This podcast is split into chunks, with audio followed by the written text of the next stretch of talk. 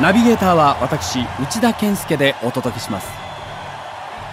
第8話。2つ目の決断。木戸再生。大きな賭け。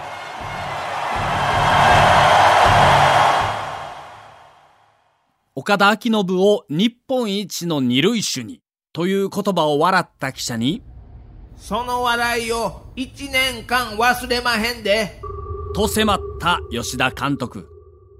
2月から高知秋で始まったキャンプでは夕暮れ近くまでノックの雨を降らせ二塁手岡田を指導する姿は見る者を黙らせた。余談だが吉田監督はこの一件を本当に1年間忘れなかった。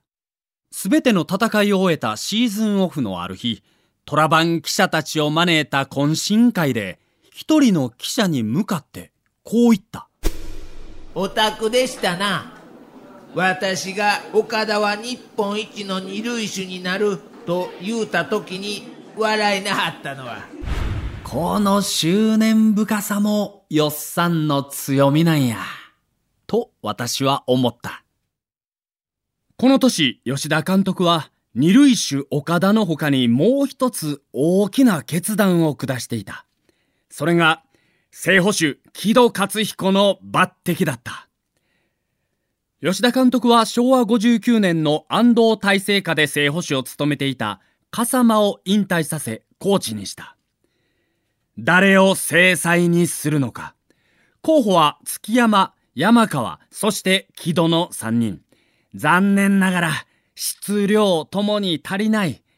普通ならトレードで補強となるのだが、吉田監督は土台作りに固執した。11月14日、初めての戦力検討会議の席でも、土台作りの方針に逆行するようなことはしとうない。と、トレード策をきっぱり否定。少々のミスにも目をつぶって、来季は軌道を使うていきましょう。と、制裁に軌道を指名したのである。当時の軌道は忘れられた存在になりかけていた。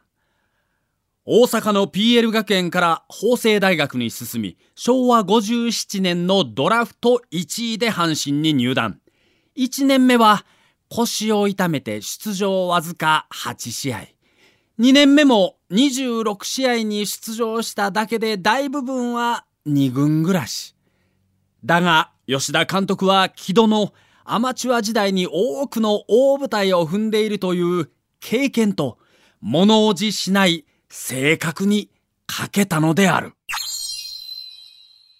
昭和59年のセリーグの覇者小葉武史監督率いる赤ヘル軍団との開幕戦。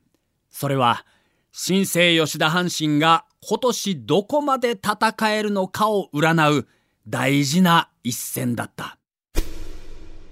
選手と共に監督もコーチも泥まみれになって野球ができるスタッフにしたい。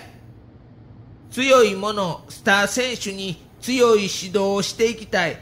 前回の監督の時、それができまへんでしたから。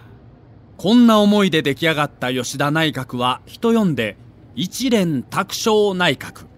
命名はもちろん吉田監督だった。監督とコーチはしっかりとした信頼関係で結びついてなあきまへん。監督が辞める時にはコーチも一緒に辞める。そんな気持ちがあるから一丸となって仕事ができるんです。一連卓勝ですわ。ヘッドコーチ、土井淳、投手コーチ、米田哲也、高橋茂之、打撃コーチ、並木照夫、竹之内正史、守備走塁コーチ、市枝周平。吉田監督自らが説得し、招聘したコーチだけに、その絆は強い。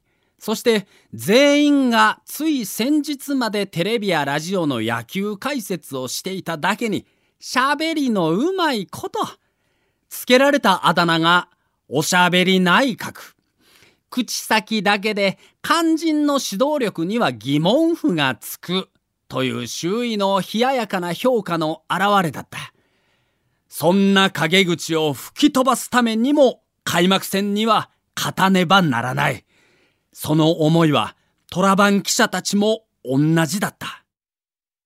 この年の3月に大阪で行われた大相撲春場所で、地元近畿大学出身の大ちゃんこと大関朝潮が初優勝を果たした。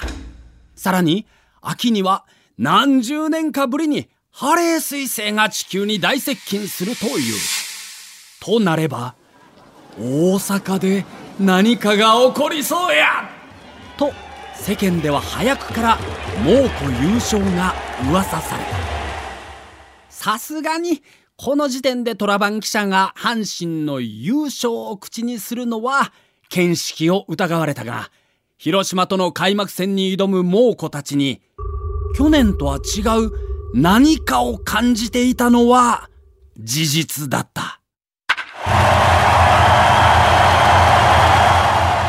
お相手は笑福亭右近と私内田健介がお送りしました。